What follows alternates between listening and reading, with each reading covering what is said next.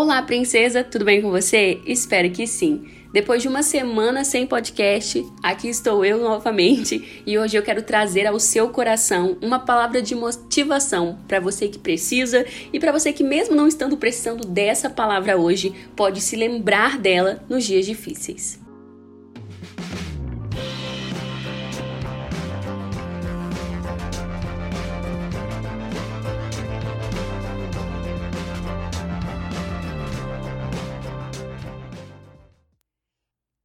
Você despertou hoje?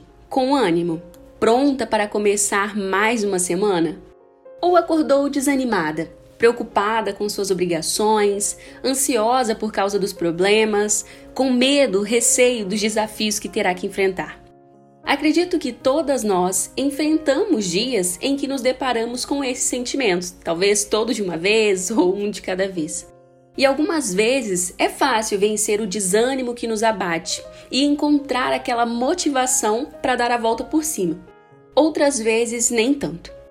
Não sei como você se encontra hoje, mas gostaria de trazer uma palavra de motivação ao seu coração. Sei como é difícil encontrar forças e motivação quando tudo vai mal. Ou mesmo quando você parece estar em um mar calmo, sabe? Onde nada muda, nada se transforma onde todos os dias parecem ser a mesma coisa. Também não é fácil encontrar motivação quando as pessoas que estão ao seu redor não te apoiam, não acreditam em você, não te motivam. Teve uma época da minha vida em que foi bem difícil encontrar a motivação certa também. Eu tinha terminado o ensino médio e estava louca para entrar na faculdade.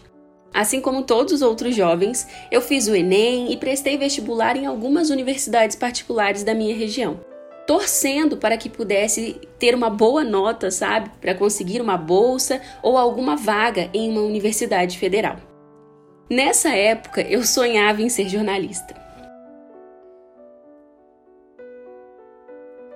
Como já contei em um vídeo bem antigo que tem lá no nosso canal, eu acabei sendo aprovada para cursar jornalismo, o curso dos meus sonhos naquela época, em uma universidade particular do meu estado. E vocês não imaginam quanto eu fiquei feliz. Parecia que a minha vida estava prestes a começar, sabe? Que eu só precisava daquele momento para finalmente começar. No dia da matrícula, fui ansiosa e cheia de expectativas para o campo dessa universidade que ficava a algumas horas da minha casa em uma outra cidade. Mas quando cheguei lá, o sonho começou a ruir. A turma de jornalismo daquele ano acabou não se formando e a bolsa que eu tinha ganhado não servia para nada mais. Como uma garotinha, eu chorei, chorei e chorei.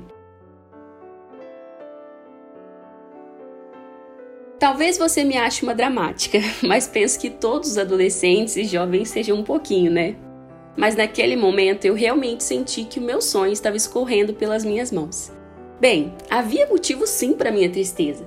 Eu venho de uma família simples e conquistar uma bolsa ou passar para uma universidade federal era o único jeito de entrar na faculdade. E francamente, eu havia me preparado para aquele momento a minha vida toda. Eu havia sonhado desde garotinha com o dia da faculdade. Resumindo, eu não consegui entrar na faculdade naquele período e eu passei longos meses em casa. Porém, nesses meses, Deus me ensinou de maneira absurda. Hoje eu sei que era preciso passar por aquele processo, que aquele momento era necessário. E durante esse processo, eu ouvi palavras de incentivo, mas também inúmeras críticas. Como qualquer pessoa sonhadora, eu ouvi palavras duras de pessoas que achavam que meu sonho era algo absurdo. E houve também quem achasse que eu era só uma preguiçosa por querer estudar mais, querer me preparar mais. E havia até que achasse que eu estava me aproveitando dos meus pais, que eu deveria desistir daquele sonho e logo trabalhar, sabe? E houve até mesmo palavras maldosas de quem nunca queria me ver indo para a faculdade. Calma que eu não estou sendo dramática, está bem? A verdade é que o inimigo das nossas almas sabe levantar pessoas para atacar as áreas com as quais nós mais sonhamos e nos dedicamos. Ele tem prazer em atacar os nossos sonhos e propósitos, pois deseja nos tornar pessoas frustradas, pessoas magoadas com a ideia de que Deus não se importa, que Deus não liga, e isso não é verdade. E foram nesses dias em que eu me via tão distante dos meus sonhos, enquanto todos pareciam estar começando a viver as suas vidas e eu ali só esperando, sabe? Foi nesse momento que Deus trouxe uma grande palavra de motivação para mim. Essa palavra veio durante uma tarde de oração e de leitura da palavra com a minha mãe. O meu amado falou e me disse: Levante-se, minha querida, minha bela, e venha comigo. Veja, o inverno passou. As chuvas acabaram e já se foram. Aparecem flores sobre a terra e chegou o tempo de cantar. Já se ouve em nossa terra o arrulhar dos pombos. A figueira produz os primeiros frutos. As vinhas florescem e espalham sua fragrância. Levante-se, venha, minha querida, minha bela, venha comigo. Minha pomba que está nas fendas da rocha, nos esconderijos, nas encostas dos montes, mostre-me o seu rosto, deixe-me ouvir a sua voz, pois a sua voz é suave e o seu rosto é lindo. Cânticos dos Cânticos, capítulo 2, dos versos 10 ao 14.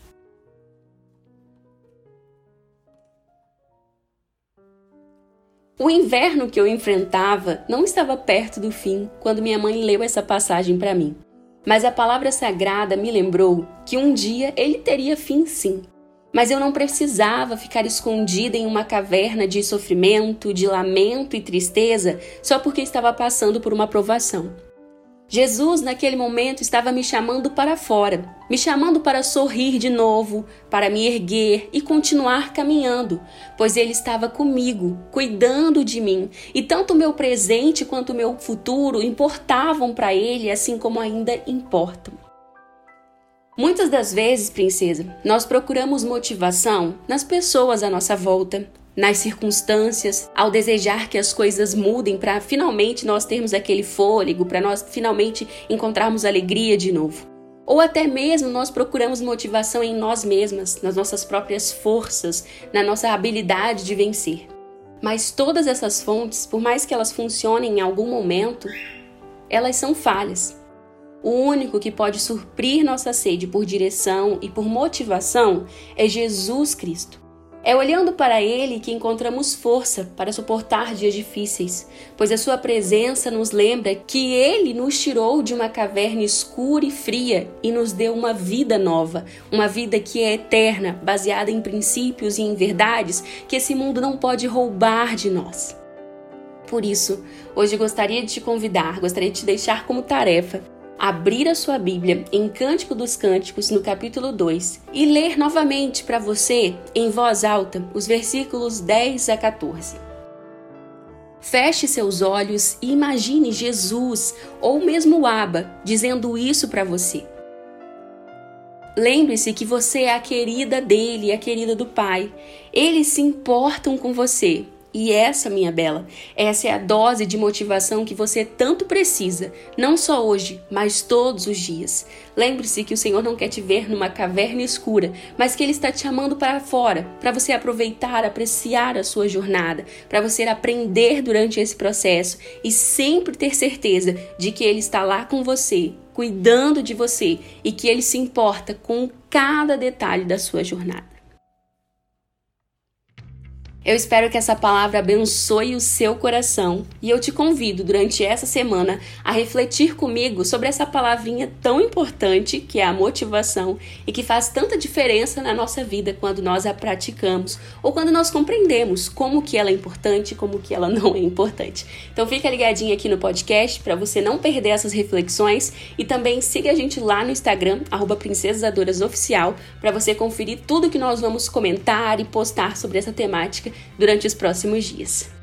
Deus te abençoe, te guarde e, se Ele permitir, nós nos encontramos no próximo episódio. Um beijo e tchau, tchau!